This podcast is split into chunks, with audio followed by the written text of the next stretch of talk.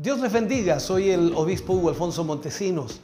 La palabra de Dios para nuestras vidas está llena de esperanza y nos muestra los principales pilares de la fe en nuestro Señor Jesucristo. Te invito a ver con mucha atención el siguiente mensaje. Esperamos que esta palabra pueda bendecir y fortalecer tu vida. Te invito a ver el mensaje de Dios. Aleluya. Vamos a ir a la palabra del Señor en esta noche. Libro de Mateo capítulo 23. Mateo capítulo 23. Vamos a leer los versículos 13 y 14 para usar como base lo que hablaremos en el día de hoy. Hablaremos en la primera parte de este capítulo de Mateo. Recuerde que estamos estudiando todos los jueves el libro de Mateo y llevamos en la lección número 26 y por supuesto esperamos que Dios pueda estar bendiciendo su vida. Estamos, eh, de acuerdo a la cronología del libro de Mateo, estamos en la última semana del ministerio de nuestro Señor Jesús. Mateo capítulo 23, versículos 13 al 14. Leemos la palabra del Señor y lo hacemos en el nombre de nuestro Señor Jesucristo.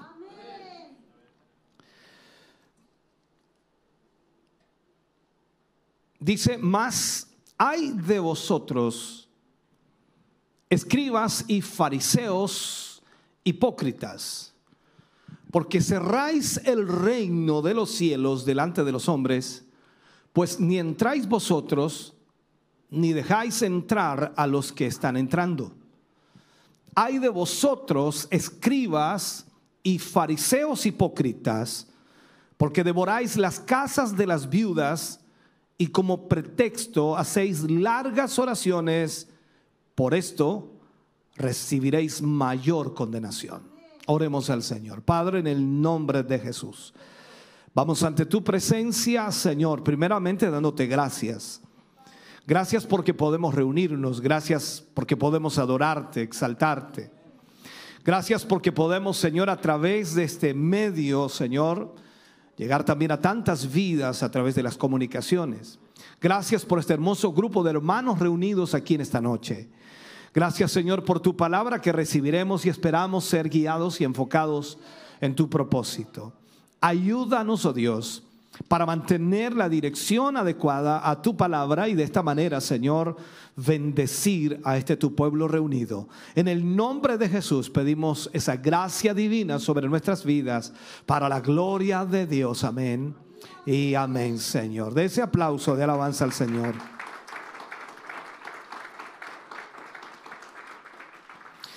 Gloria a Dios. Vamos a hablar en el día de hoy, usar como título a Jesús advierte a los líderes religiosos. Ese será el título para diferenciarlo de los otros eh, temas y lecciones que hemos visto ya. Este capítulo eh, contiene las denuncias y las amonestaciones que Jesús realiza en contra de los fariseos y también en contra de los escribas. No olvidemos que los eh, escribas y fariseos en su mayoría fueron enemigos de nuestro Señor Jesús durante su ministerio. Y, como tales, por supuesto, ellos representaban a los principales líderes religiosos de su tiempo.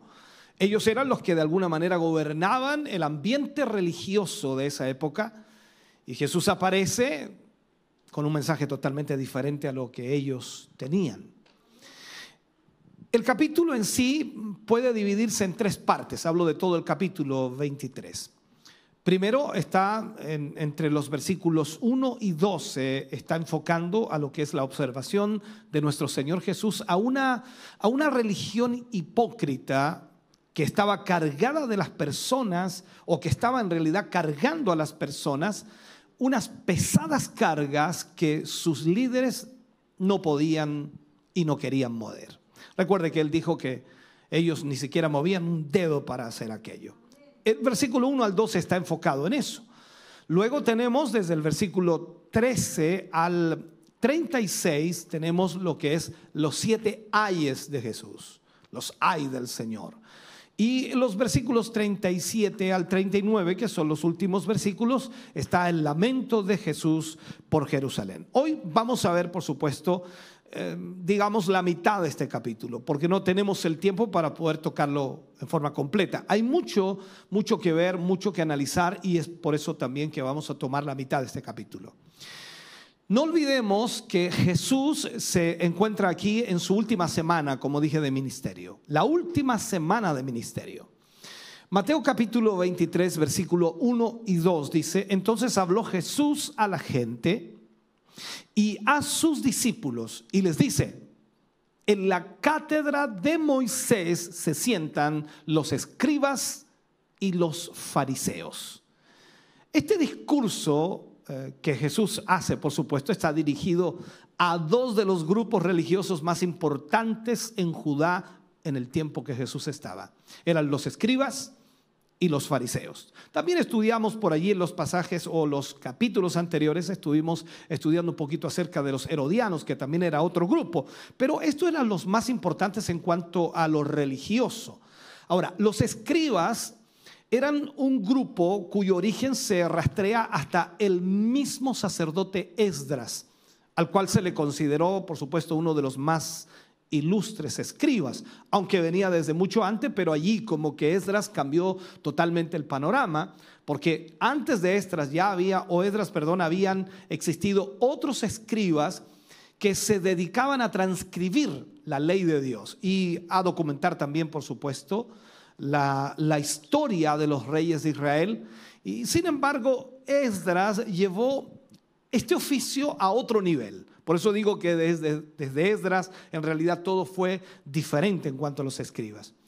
Esdras es descrito como un escriba diligente en cuanto a la ley de Moisés, muy diligente, muy cuidadoso. Y de hecho, de acuerdo con la tradición judía, se le atribuye a Esdras el haber presentado todos los libros del Antiguo Testamento, además de instruir, por supuesto, al pueblo judío en el correcto o la dirección adecuada de caminar con Dios. Por lo tanto, de allí se cree que Esdras fue el que transformó un poco lo que eran los escribas. Ahora, el otro grupo, el cual el Señor reprocha la hipocresía o su hipocresía, es a los fariseos que quizás nosotros somos los que más conocemos, ¿no? Porque siempre estamos hablando de los fariseos y entre nosotros también, no digamos otra cosa, también a veces bromeamos con eso y el hermano se está comportando como un fariseo, decimos nosotros. Aunque no conocemos en totalidad lo que eran los fariseos. Ahora, los fariseos era una secta de la cual eh, ya en otros capítulos vimos, interiorizamos, eh, profundizamos, pero... Eh, de alguna manera tenemos que entender que su fin o el fin de los fariseos era vivir de acuerdo a la ley y a los profetas. Esa era la finalidad de la religión de los fariseos, vivir de acuerdo a la ley y también a los profetas. Era una secta muy celosa de sus tradiciones y muy rigurosa, por supuesto, también en cuanto a sus normas religiosas. Ellos no cambiaban sus normas religiosas por nada del mundo. El objeto entonces con el cual se creó esta, secta de los fariseos fue bueno al principio, fue muy bueno, ya que después de sufrir, recuerde usted las consecuencias de haber abandonado la ley de Dios y haber pasado 70 años en el exilio, exiliada toda la nación de Israel, se determinó fundar un grupo que fomentara el vivir de acuerdo a la ley de Moisés y a los profetas. Y de ahí nacen los fariseos. Sin embargo, en función de este fin, la secta se fue perdiendo poco a poco tratando de introducir una serie de normas que de alguna manera ayudaban al cumplimiento de los mandamientos y los preceptos de Dios. El problema es que llegaron a establecer una serie de prácticas totalmente religiosas que hacían más por ser vistos en realidad que por servir a Dios. Y ahí comenzó a extraviarse la situación, porque en su celo de guardar lo que era la, ley de Moisés y también la de los profetas, ellos comenzaron a añadir cosas que en realidad les desviaron totalmente de lo que era la adoración a Dios. Estos hombres eran responsables de enseñarle al pueblo de Dios toda la ley. Ellos tenían esa responsabilidad de enseñarle al pueblo de Dios la ley. Y por ello se sentaban en la cátedra de Moisés en las sinagogas. Eso es lo que hacían. Entonces recuerde las palabras del Señor Jesús. En la cátedra de Moisés se sientan los escribas y los fariseos. Así son las palabras que Jesús dijo. Ahora la pregunta que usted se hace es, ¿cuál es la cátedra de Moisés? Porque algunos, claro, pueden conocerla, otros no. Y esto es lo que necesitamos esclarecer. ¿Qué era la cátedra de Moisés? En realidad era una silla donde el maestro de la ley se sentaba para enseñarle a los judíos. Eso era la cátedra de Moisés. Los judíos acostumbraban reunirse en las sinagogas el día de reposo, es decir, el sábado judío, no el sábado nuestro, porque en realidad estamos bajo otro calendario, pero el sábado judío. Cuando eh, llegaba el momento de leer las escrituras, cuando llegaba el momento de eh, eh, leer la palabra de, Moisés, digámoslo así, y también los profetas, porque no tan solo leían el Pentateuco, que eran los cinco libros, que era la ley de Moisés, sino también leían los profetas. Y tan así entonces que recuerde que Jesús no leyó de Moisés, sino que leyó de Isaías. Por lo tanto, ellos tenían eh, eh, la responsabilidad de ministrar al pueblo judío la palabra de Dios. Entonces, cuando venía el momento de leer las escrituras, el encargado de la sinagoga le otorgaba la oportunidad a un maestro el cual se levantaba de su silla en donde estaba sentado junto al pueblo y de pie leía, por supuesto, la parte de las escrituras del rollo que le daban, que le entregaban. Luego venía y lo enrollaba y se la entregaba al encargado de la sinagoga. Y sentándose entonces en la silla del maestro, ya en la silla en donde el maestro se sentaba para explicar la escritura, Allí entonces él iba y comenzaba a explicar el significado de lo que había leído. Eso era la cátedra de Moisés. En Lucas capítulo 4, versículo 14 al 21, creo que es muy importante leer esto porque es un hecho de lo que Jesús leyó. Entonces dice que Jesús vino a Jerusalén, donde se había criado, y en el día de reposo entró en la sinagoga, conforme a la costumbre y se, y se levantó a leer. Y se le dio el libro del profeta Isaías. Y habiendo abierto el libro, halló el lugar donde estaba escrito, el Espíritu del Señor está sobre mí.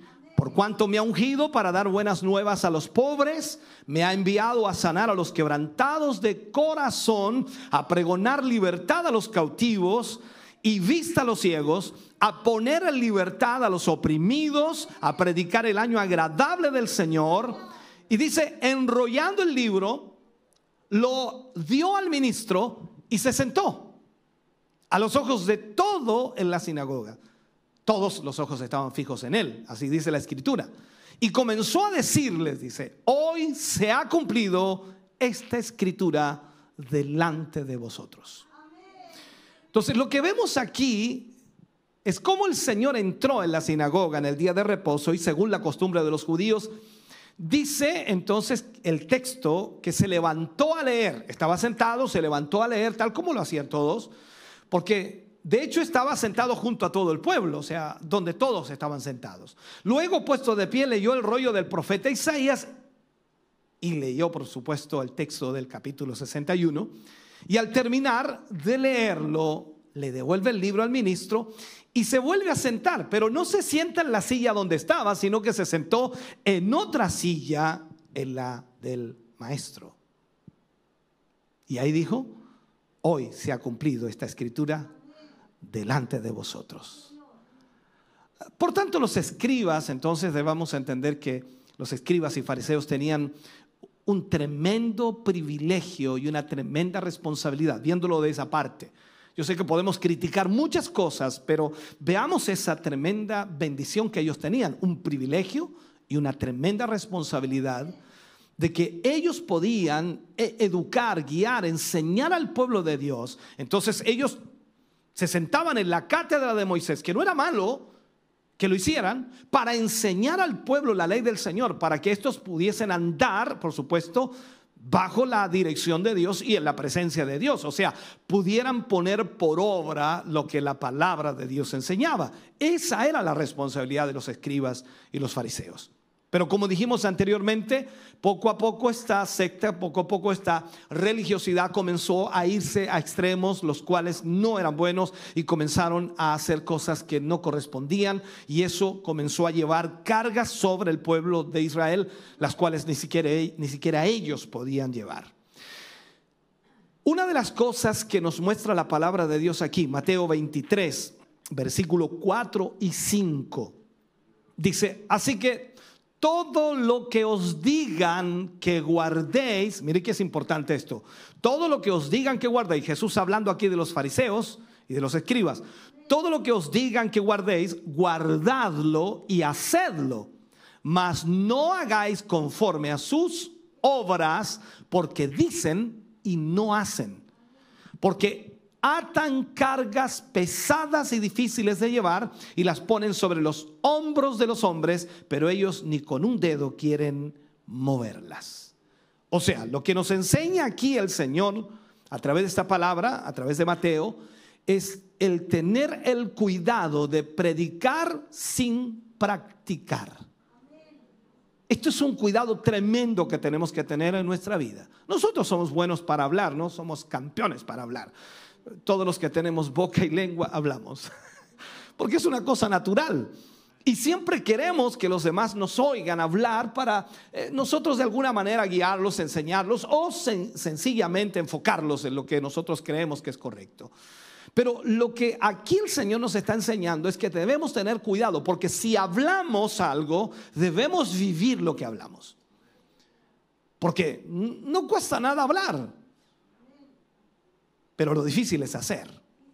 Entonces en estos versículos el Señor valida, punto número uno, que la enseñanza que estos hombres daban, increíble, todas las enseñanzas que estos hombres daban de las escrituras, es importante marcarlo, eran verdaderas. Eran verdaderas. Eso nosotros quizás no lo habíamos notado, pero Jesús lo está diciendo. Hagan todo lo que ellos os dicen. O sea, todo lo que era de la palabra de Dios, de la cátedra de Moisés, de los profetas, toda era verdad. Toda esta enseñanza que ellos entregaban era verdadera. Por tanto, tenían que guardarla en su corazón y obedecerla. A veces nosotros tenemos eh, un problema en nuestra vida porque si vemos alguna situación en alguna persona, creemos que ya esa palabra no corre. O lo que él predica no corre. Cuando si es palabra de Dios, nosotros debemos obedecerla.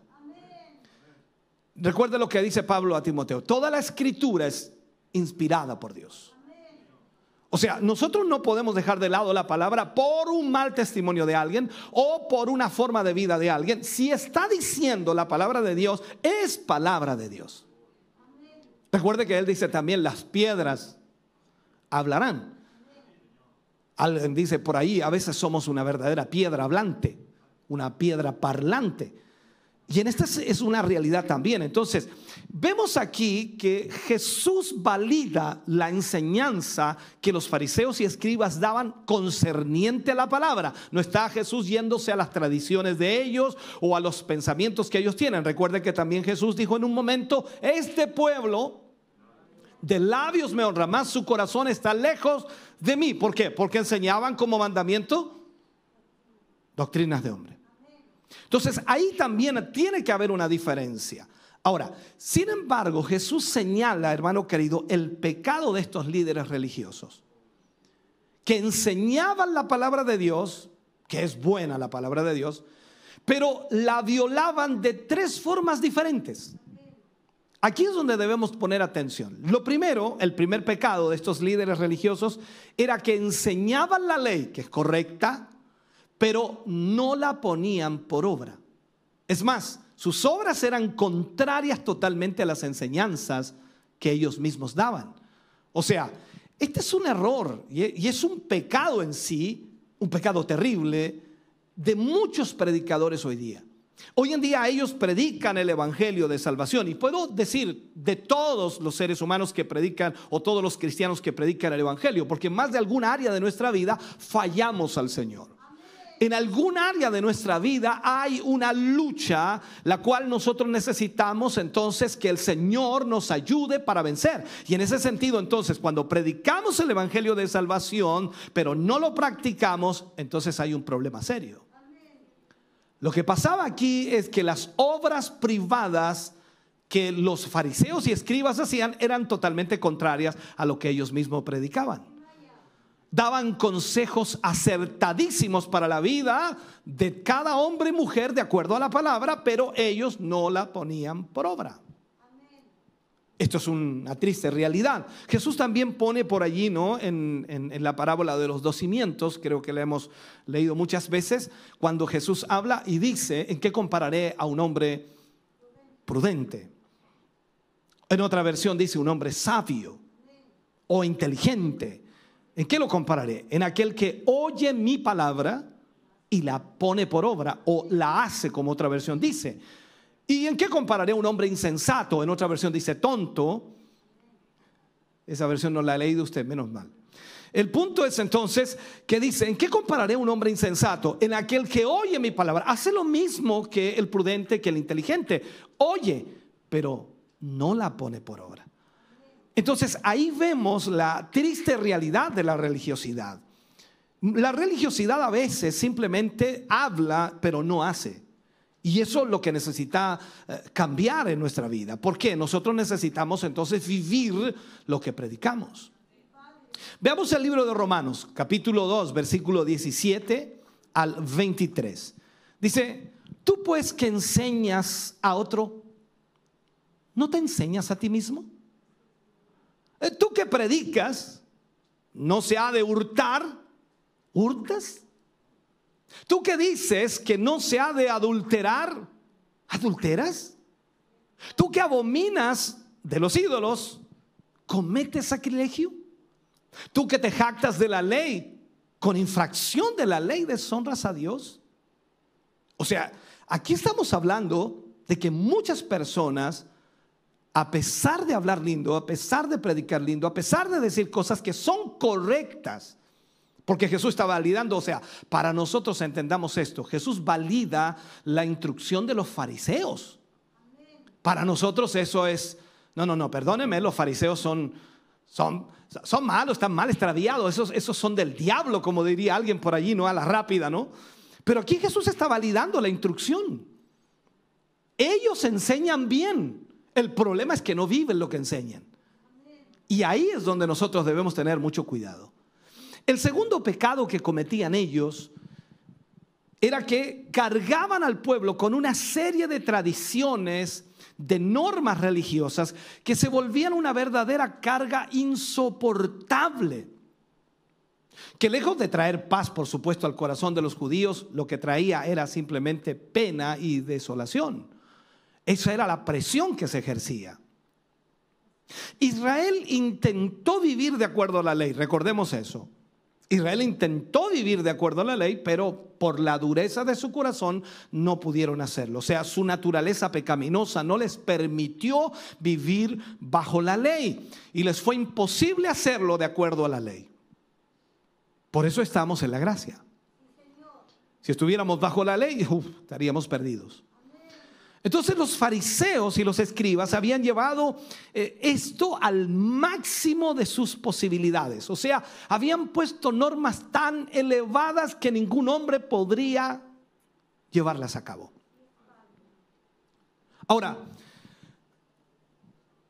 a la ley de Dios, porque hay una ley de Dios, a la ley de Dios los fariseos y también los escribas les habían incluido una serie de normativas que, no tenían nada que ver con la verdadera ley y, lo hacían tratando de producir en ellos santidad, tratando de producir en ellos eh, más calidad, por decirlo así, de cristianos o de, religiosos, pero era demasiado pesada para llevar. Y eso provocaba en realidad el alejamiento de las personas de Dios en vez de acercarse a Dios. El tercer pecado de estos escribas y fariseos era que estas pesadas cargas que ponían, por supuesto, a la gente, ellos no las querían mover ni siquiera con un dedo. Estos hombres habían hecho de la religión judía una pesada carga de normativas que lejos de acercar al hombre a Dios, sencillamente lo alejaba de Dios. Pero lo peor, podríamos decir de todo, es que estos líderes religiosos obligaban a la gente a ir por este camino con pesadas cargas, pero ellos no lo hacían. Ellos no lo hacían. Y aquí no estamos hablando de la palabra de Dios, estamos hablando de... ¿De qué estamos hablando? De tradiciones no de la palabra de Dios. Usted a veces, a veces yo he conversado con personas y muchos hermanos a lo largo de estos años y ellos me dicen, no, pero es que la, la, palabra de Dios es esto, no, eso es una tradición. Es que esto no, eso es una tradición. La palabra de Dios es la palabra de Dios y no puede ser cambiada. Eso debemos respetarlo siempre. Si Dios dijo, eso debe hacerse. Porque Dios sabe lo que está diciendo es la diferencia. Pero cuando nosotros le agregamos a eso algo más que no está en la palabra, entonces estamos poniendo una carga sobre las personas y eso es diferente. El verdadero evangelio, hermano querido, tiene como propósito liberar al hombre, primero, liberar al hombre de todas estas pesadas cargas, porque todos veníamos del mundo con pesadas cargas, presionados en totalidad. Por eso Pablo enseña que la salvación por fe en realidad es lo que debemos buscar. Por fe, no por obras, para que nadie se gloríe. Una fe que descansa en lo que Jesús ya hizo en la cruz del Calvario. Y esta verdad trae, por supuesto, paz a nuestro corazón. Por eso también la Biblia dice, ven, ven tal como estás. Dios se encargará de hacer el cambio y la transformación a través de la misma palabra. Yo no puedo dudar en estos años que llevo sirviendo al Señor desde mi juventud hasta este tiempo, he ido aprendiendo de la palabra de Dios lo que mi vida debe ser. Porque alguien podría decir, no, pastor, usted el momento que acepta al Señor, usted es un cristiano hecho y derecho. No, bien chueco comencé. ¿Por qué? Porque en realidad poco a poco vamos conociendo, la verdad se va revelando, la verdad la vamos entendiendo, la verdad la vamos conociendo. Y a medida que nos acercamos más a la palabra de Dios, vamos entendiendo cuáles son nuestras eh, debilidades, cuáles son nuestros pecados, cuáles son nuestras actitudes que deben ser cambiadas por la palabra de Dios. Y nosotros más que esperar el cambio es obediencia a la palabra. Entonces, allí es donde viene la regeneración y la transformación a través de la palabra del Señor. Veamos el libro de Mateo capítulo 23, versículos 5 al 7. Dice, antes hacen todas sus obras para ser vistos por los hombres, pues ensanchan sus filacterías y extienden sus flecos de sus mantos y aman los primeros asientos en las cenas y las primeras sillas en las sinagogas y las, salutaciones en las plazas y que los hombres les llamen rabí, rabí. Aquí tenemos la típica religión que hace buenas obras, no para agradar a Dios, sino para ser vistos por los hombres y que estos las elogien constantemente. Podríamos llevar algo como ejemplo en este tiempo, ¿no? En, en, las redes sociales, en este tiempo se ha visto mucho eso la gente que va, no sé, a dejarle ropa a la gente pobre o alimentos o les lleva comida y qué sé yo, y luego de eso viene la, la selfie para mostrar lo que están haciendo. Lo que hace tu mano derecha que no lo sepa tu izquierda. O sea, si tú vas a dar algo, dalo por amor a Dios y por amor a aquellas personas, pero no necesitas publicarlo.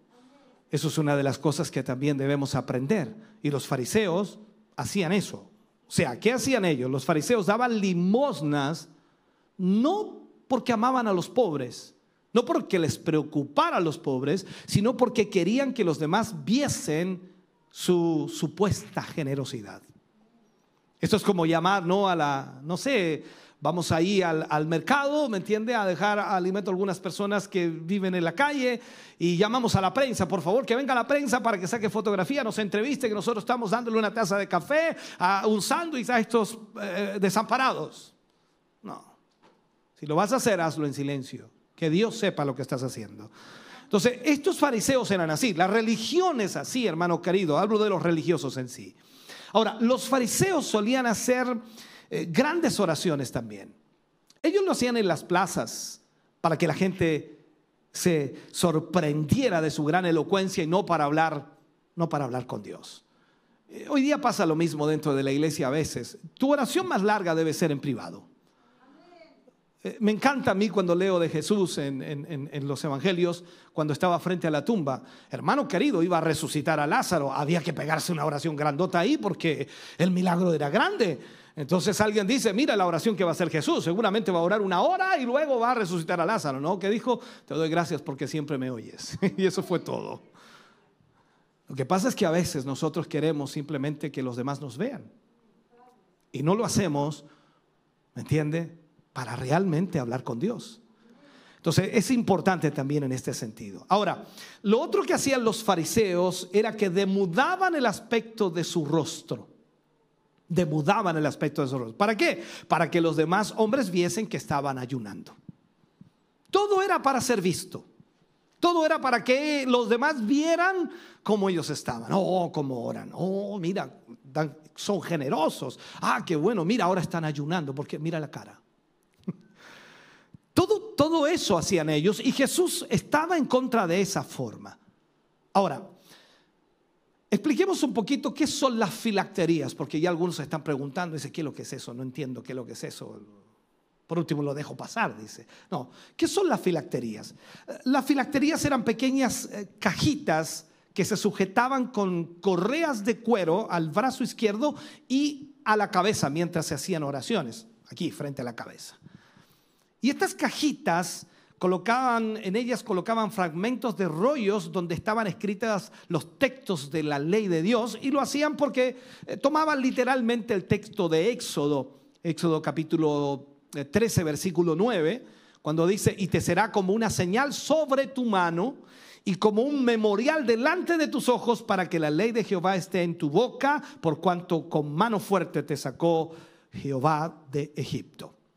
Entonces, los eh, fariseos, los escribas hacían esto. Sin embargo, estos hombres ensanchaban las filacterías, o sea, las hacían más grandes. Ya no eran cajitas, eran cajas. Esto es como agarrarse una caja grande ¿eh? en el brazo izquierdo y también frente a, los ojos. Es decir, hacían las cajas lo más grande posibles como para que los hombres lo pudiesen ver y también admiraran, por supuesto, de cómo la palabra de Dios estaba delante de sus ojos. Aunque todo era pura apariencia porque la palabra no se guarda en una cajita, sino en el corazón. Segundo lugar, estos fariseos lo que hacían era que extendían sus flecos de sus mantos. Durante el momento de la oración, los judíos varones acostumbraban a usar un manto eh, con el cual se cubrían la cabeza. Y en ese manto tenían, por supuesto, en sus cuatro esquinas cordones o flecos que se extendían y eran un símbolo del cumplimiento de los preceptos divinos. Y al mismo tiempo era parte de la exhortación al pueblo de cumplir la palabra de Dios. Esta costumbre estaba, por supuesto, de acuerdo con la orden de Dios. Recordemos que eh, Dios dio órdenes al pueblo de Israel y esto estaba dentro de las órdenes de Dios a Israel. En Números capítulo 15, versículo 38 y 39, dice, habla a los hijos de Israel y diles que se hagan franjas en los bordes de sus vestidos por sus generaciones y pongan en cada franja de los bordes un cordón azul. Y os servirá de franja para que cuando lo veáis os acordéis de todos los mandamientos de Jehová para ponerlos por obra y no miréis en pos de vuestro corazón y de vuestros ojos en pos de los cuales os prostituyáis. O sea, estaba dentro de la escritura. Eh, es por ello entonces de que venían estos hombres y extendían sus flecos más allá de lo normal, para que la gente, por supuesto, les pudiera admirar y que ellos, por supuesto, vivían de acuerdo a la palabra de Dios y estaban cumpliendo la palabra de Dios. No obstante, la verdadera obediencia a la palabra de Dios se mide por la obediencia a la misma y no por los accesorios externos que nosotros podamos utilizar. Esa es la gran diferencia. En tercer lugar, estos hombres amaban los primeros asientos, no porque usted esté ahí, ¿no? Estos, estos hombres amaban los primeros asientos. En las cenas, y en las sinagogas. O sea, en todo lugar ellos amaban estar en primer lugar.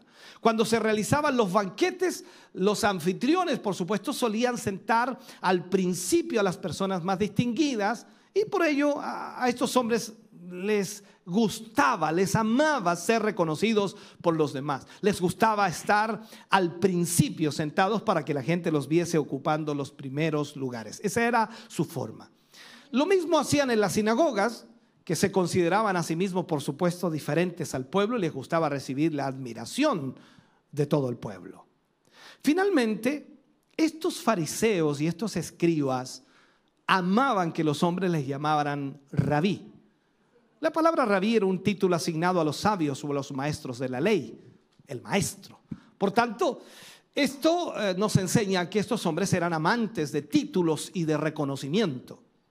A veces también vemos eso o ese espíritu en nosotros, ¿no? Que nos encanta los reconocimientos y nos encanta los títulos. Ahora, e, estos hombres deseosos de ser vistos por los hombres y ser considerados ante ellos como, ¿cómo podríamos decir? Como grandes religiosos, como grandes personajes de la religión, eh, estaban tratando en realidad de que todo el mundo los honrara. Pero vemos nosotros la diferencia que hay en un cristiano, ¿no? En un hijo de Dios como usted. Totalmente diferente, ¿no?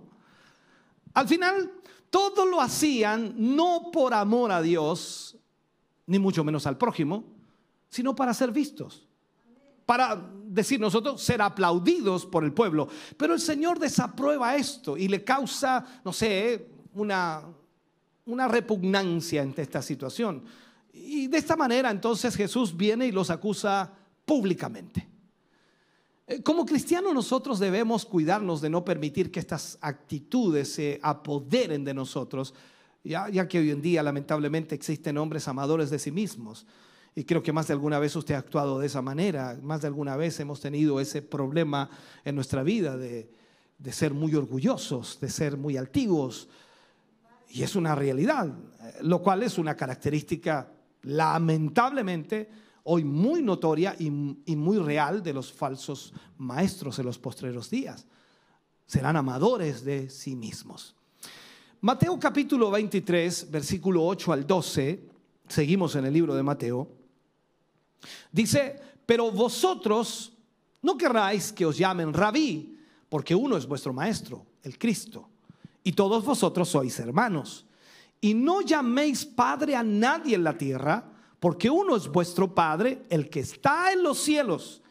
Ni seáis llamados maestros, porque uno es vuestro maestro, el Cristo, el que es el mayor de vosotros, sea vuestro siervo. Porque el que se enaltece será humillado, y el que se humilla será enaltecido.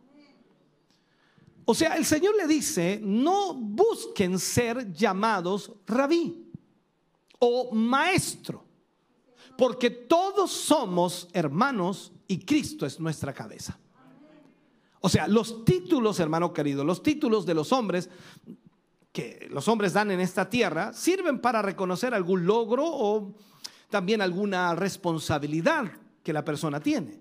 Sin embargo, estos no deben ser usados con, el fin de buscar la fama, con el fin de buscar la gloria o, creerse superior a los demás o pensar que ya tengo mayor capacidad que los demás. No, no olvidemos, hermano querido, que los ministerios y, y posiciones en la iglesia están para servir y no para buscar fama.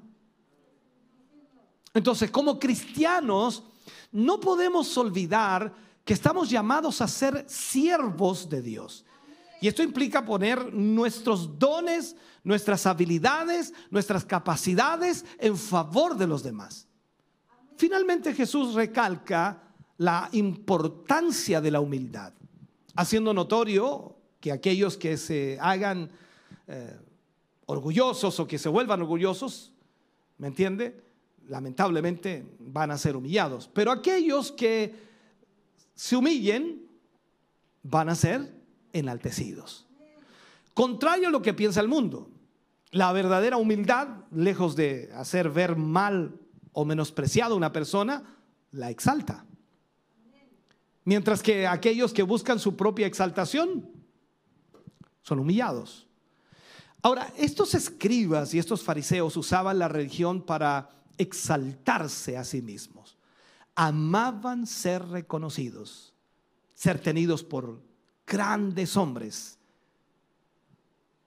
por hombres de Dios en el pueblo. Pero el Señor nos enseña que esta no es la voluntad de Dios.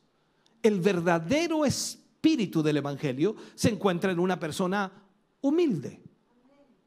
Ahora, en alguien que reconoce que no tiene méritos por los cuales, por supuesto, puede ganar la vida eterna, eso es humildad reconocer que no somos merecedores de tal bendición, no somos merecedores de nada de lo que poseemos. El Señor ha sido maravilloso con nosotros en su misericordia. Entonces no hay capacidad en nosotros. Si hay algo de capacidad y algún reconocimiento de alguien hacia ti o hacia mí, el Señor lo hizo.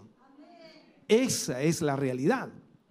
Entonces, en este sentido, nosotros debemos ser conscientes de los dones y las habilidades que el Señor nos ha otorgado. Pero no debemos usarlo para buscar nuestra propia gloria, sino la del Señor y que, por supuesto, vive para servirle a Dios y también a su, a su pueblo. Veamos aquí lo que dice el Señor Jesús. Mateo 23, versículo 13. Dice, hay o más hay de vosotros, escribas y fariseos, no alcanzo a leerlo. ¿Usted lo lee? Ya, ¿qué dice ahí? Hay de vosotros, escribas y fariseos. Perfecto, que lo leyó bien. Porque cerráis el reino de los cielos delante de los hombres, pues ni entráis vosotros ni dejáis entrar a los que están entrando. El Señor lo que hace aquí, hermano querido, es muy exclamativo. Ya, muy exclamativo en esta, en esta sección. Él expresa su descontento y la desaprobación con respecto a la vida religiosa de los escribas y de los fariseos. Y le dice, ay de vosotros, escribas y fariseos hipócritas. Aquí sobresalen dos palabras. La primera exclamación es ay, la cual se traduce como indignación, se traduce también como dolor y se traduce al mismo tiempo como tristeza. Estos tres enfoques tiene ese ay indignación, dolor y tristeza. Primero, por lo que vendrá sobre la persona, sobre los cuales se lamenta. Entonces, cuando Jesús dice, hay de vosotros escribas y fariseos, expresa su indignación y dolor por las cosas que estos hombres hacían. Así como también anuncia las terribles consecuencias, por supuesto, que tendrá el castigo que viene sobre las vidas de los mismos por actuar de esa manera. No se olvide que Dios siempre, siempre está sobre nuestras vidas. Y también dice la escritura que Él juzgará. Entonces, de igual forma, en esto el Señor les llama a estos hombres religiosos hipócritas. La palabra hipócrita, cuando la buscamos o tratamos de analizarla, era un término que se solía dar a los actores griegos que participaban de las obras de teatro. Eh, ¿Cómo, lo, lo hacían? Estos salían con una máscara, fingiendo ser una persona diferente a la que eran. Solo actuaban para el público. Y así eran estos escribas y fariseos para Jesús. Actores, actuando para el público, pero detrás eran otras personas eran hipócritas, que solo vestían una máscara de piedad. Recuerde también que por allí Pablo dijo, tienen apariencia de piedad. Ahora, actuaban como si fueran hombres de Dios, pero al final todo era eso y nada más, o sea, una actuación, nada más que eso. Y por ello el Señor les recrimina su falsedad, su hipocresía. El primer ay que aparece aquí dice, porque cerráis el reino de los cielos delante de los hombres, pues ni entráis vosotros, ni dejáis entrar a los que están entrando. Estos hombres hipócritas, en lugar de ser los que condujeran, recuerde lo que les enseñaba al principio, la responsabilidad y el privilegio que tenían los escribas y los fariseos de guiar al pueblo, de educar al pueblo, de enseñar al pueblo. Y ellos deberían haber conducido al pueblo para que entrara al reino de Dios. Pero ellos se los impedían. El problema era que ni ellos entraban, ni tampoco dejaban entrar a los otros que querían hacerlo. O sea, estos hombres no entraban por la puerta que conducía a la salvación porque vivían una religión de manera hipócrita. No estaban viviendo para Dios, estaban viviendo para ellos mismos. Cuando nosotros vemos a Jesús en su ministerio, y lo he marcado muchas veces en los mensajes, cuando Jesús hace esa transición, así le llamo yo para, para dar un enfoque, esa transición cuando Jesús hacía los milagros, cuando las multitudes venían tras él, cuando eran alimentados, cuando vieron cosas extraordinarias y las multitudes estaban tras Jesús. Pero en un momento el Señor Jesús comienza a poner los puntos sobre la I, como decimos nosotros, y comienza a enseñar cosas que eran más serias, eran más delicadas y más fuertes. Allí es cuando la gente comenzó a irse porque ya, ya no había muchos milagros, no es que no hubieran, los habían, pero ya pasó a otra etapa en donde Jesús comenzó a exponer lo que era realmente el reino de Dios. ¿Me entiende? Porque cuando usted viene a una iglesia y hay muchos milagros o hay cosas lindas, hermosas, usted queda uh, fascinado con aquello. Pero cuando comienzan a decirle lo que es realmente el Evangelio, usted comienza a retroceder de a poquito porque dice, no, esta cosa está muy seria. Eso es lo que comenzó a pasar. Y Jesús hace esta transición y Jesús comienza a enseñarle entonces a los discípulos, a todos los seguidores, lo que era el reino de Dios y comenzaron a irse. Y Pedro, los discípulos se dan cuenta de esto, o sea, era fácil darse cuenta en una multitud inmensa que comenzó a, flaquear y comenzaron a, a ya no aparecer. Entonces se acercaron a Jesús y Pedro le dice, Señor, dura es tu palabra. ¿Quién puede oírla? Muchos se están yendo. Y podemos agregar algunas palabras más de eso, pero eso es el enfoque general. Y Jesús mira a Pedro y le dice, ¿esto os ofende? ¿Queréis iros también vosotros? O sea, Jesús abre la puerta y le dice, ¿quieres irte? ¿No te gusta lo que estoy diciendo? Y Pedro le dice, Señor, ¿a quién iremos? Solo tú tienes palabras de vida eterna. Y parece que ahí se cierra todo, pero no, Jesús viene y luego después de eso dice, el que quiera venir en pos de mí, ¿qué dice? Niéguese a sí mismo. ¿Usted sabe lo que significa negarse a sí mismo? Ya no ser más usted.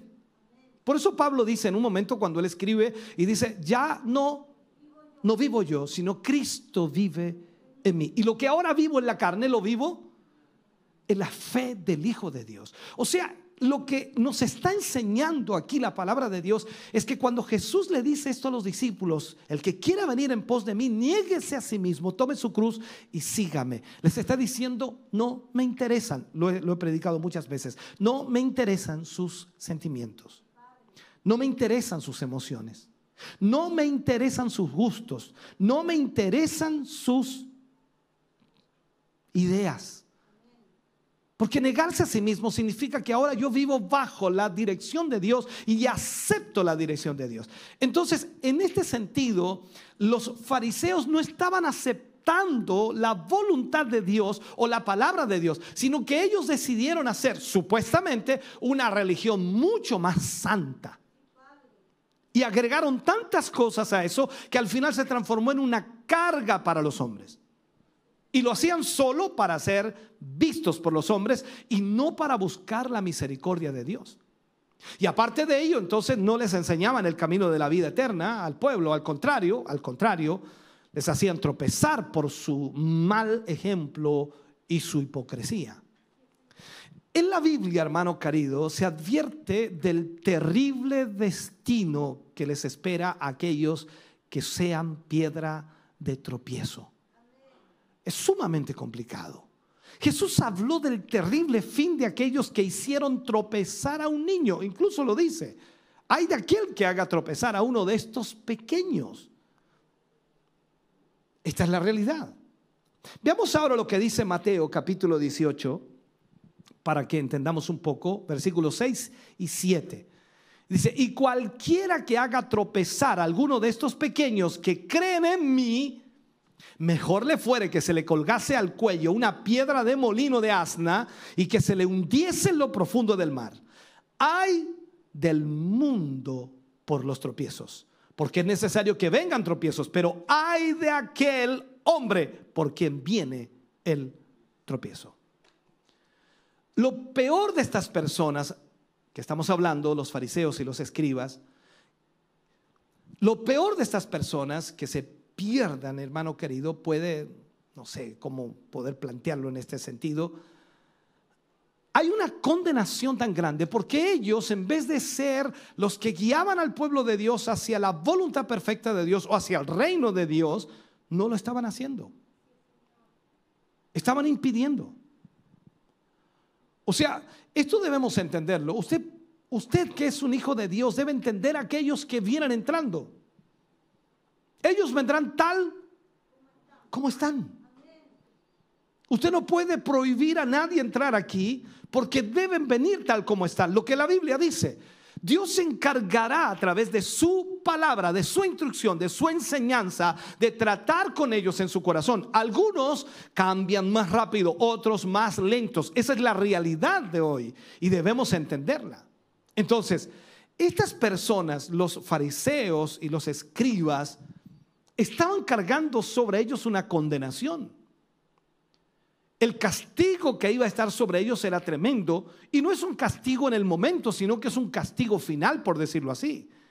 Por tanto, nosotros debemos ser sabios, comportarnos, hermano querido, en nuestra fe, en la forma correcta, a través de la palabra de Dios. Tener un buen testimonio en todas las áreas de nuestra vida que respalde nuestras palabras y que al mismo tiempo inspiren a otros para conocer el Evangelio. O sea, si hay gente que en este momento quiera conocer a Cristo porque lo conoce a usted, entonces es porque ha dado un buen testimonio. Pero si hay gente que no, no quiere nada con Dios y lo conoce hace tiempo a usted, entonces hay un problema allí, hay que arreglar eso. Veamos lo que dice Mateo 23, 14. Seguimos en esto. Hay de vosotros, escribas y fariseos hipócritas, porque devoráis las casas de las viudas y como pretexto hacéis largas oraciones, eh, por esto recibiréis mayor condenación. O sea, el segundo hay sobre estos líderes religiosos, les llamándoles hipócritas, es cuando estos fariseos, por supuesto, devoraban las casas de las viudas. Eso es literal. La acusación del Señor Jesús iba dirigida al hecho de que estos hombres se aprovechaban de su posición de hombres religiosos para entrar en las casas de las viudas, mujeres indefensas, algunas de carácter crédulo, que confiando por supuesto en ellos, les abrían sus casas para compartir lo poco que tenían. Pero estos hombres prácticamente les devoraban lo que tenían en sus casas y como pretexto hacían largas oraciones a favor de ellas. Pero estas oraciones eran solo una actuación o, como dirían un show que solo tenían como pretexto impresionar a estas viudas, a estas viudas crédulas, que creían que la bendición de Dios quedaba en su hogar por las oraciones de estos hombres. Posiblemente estas viudas querían honrar a Dios siendo hospitalarias, ¿no? Generosas con estos fariseos, con estos escribas, a quienes por supuesto consideraban hombres de Dios. Pero estos hombres se aprovechaban de su falsa imagen. O sea, si usted ve aquí en el libro de Mateo hay mucho más que estudiar. En otras palabras, estos hombres buscaban sacar ganancia de su puesto o de su posición al servicio de Dios. Ahora bien, eh, en la Biblia, hermano querido, vemos cómo los hombres se dedican al servicio de Dios y aquellos que sirven a Dios, que son llamados por Dios, pueden vivir de ello. Así lo vemos en el, tiempo de la ley, cuando Dios ordenó que los levitas habrían de vivir de las ofrendas también del pueblo. O sea, es algo que Dios estableció, pero debemos tener cuidado de no aprovecharnos. Para ir terminando, cerrando, Deuteronomio capítulo 18, versículo 1, para entrar en este punto. Dice, los sacerdotes levitas, es decir, toda la tribu de Leví, no tendrán parte ni heredad en Israel de las ofrendas quemadas a Jehová y de la heredad de él comerán. En el Nuevo Testamento el apóstol Pablo aprueba el hecho de que el obrero del Evangelio viva del Evangelio. En Primera de Corintios capítulo 9, versículo 11 al 14 dice, si nosotros sembramos entre vosotros lo espiritual, Pablo dice, es gran cosa si cegáremos de vosotros lo material. Si otros participan de este derecho sobre vosotros, ¿cuánto más nosotros? Pero no hemos usado de este derecho, sino que lo soportamos todo por no poner ningún obstáculo al Evangelio de Cristo. Y él aclara, dice, ¿no sabéis que los que trabajan en las cosas sagradas comen del templo y que los que sirven al altar del altar participan? Así también ordenó el Señor a los que anuncian el Evangelio que vivan del Evangelio. Por tanto, no es malo que los obreros vivan del Evangelio. Aquellos que tienen, por supuesto, un auténtico llamado del Señor para trabajar predicando la palabra del Señor para salvación de las almas y provecho también de la iglesia. No obstante, lo malo de esto es cuando alguien ve el Evangelio como una oportunidad de obtener ganancias o hacerse rico o en defecto considera el trabajo en el Evangelio como una opción para ganarse la vida. Recuerdo hace muchos años atrás, en todas las experiencias que uno vive, llegó un hermano a mi oficina diciéndome, pastor, yo siento un llamado de Dios en, mi vida para, ser un pastor y, yo no puedo esperar más. Yo le dije, hermano, discúlpame, pero no es que yo decida eso, Dios no me ha dicho absolutamente nada. Yo he orado por ti, yo sé que hay ciertas capacidades, pero no, no, no veo ese llamado aún. Y no es que tenga que verlo, Dios no me ha hablado nada. Y él va y me dice lo siguiente, me dice, yo ya tengo más de 40 años y no puedo trabajar, estoy enfermo de la columna, por lo tanto necesito que el Señor me llame para poder sobrevivir. Yo le dije a él, disculpa, mi hermano, pero Dios no te va a llamar para darte alimento. Dios te va a llamar para que tú le sirvas a Él. Y si tienes ese enfoque en tu mente y en tu corazón, estás equivocado. Dios no llama a nadie para alimentarlo, ni para vestirlo. Dios lo llama para que le sirva. Lo que pueda ocurrir en el proceso está en las manos de Dios. Tanto como puedes yo tener una iglesia con 10 miembros toda tu vida, como puedes tener una iglesia con miles. Y eso lo va a manejar Dios y lo que Dios quiere hacer contigo. Entonces ahí es donde debemos también entender eso. Entonces a, veces muchas personas tienden a pensar de que, bueno, hay que ganarse la vida de alguna manera y piensan y lo miran como un oficio, como una profesión secular del cual pueden tener un salario. Muchas personas también me han dicho, no, es que yo estudié en el instituto bíblico, yo fui acá, fui allá, y me alegro, qué bueno. Pero el hecho de estudiar en un instituto no te da el derecho a un llamado de Dios. El llamado de Dios es diferente. Lo tiene que hacer Dios. Entonces, cuando el énfasis en esto eh, está en la persona no teniendo un auténtico llamado de Dios, las cosas van mal, comienzan mal. Y peor aún, muchos ven la oportunidad de obtener riquezas al ver el flujo quizás de las ofrendas y los diezmos de alguna iglesia y dicen, no, esto, esto, esto va bien, entonces yo tengo que ponerme también una iglesita por ahí. Por ello nuestro Señor Jesucristo exclama a través de un ay terrible, por supuesto, la condenación que le esperaba a estos hombres. Y, solo hemos visto dos de los siete ayes que hay en este capítulo 23 porque sin duda hay muchos más para los que viven bajo la religión de la hipocresía. Por eso es importante, hermanos queridos, que tengamos cuidado en esto.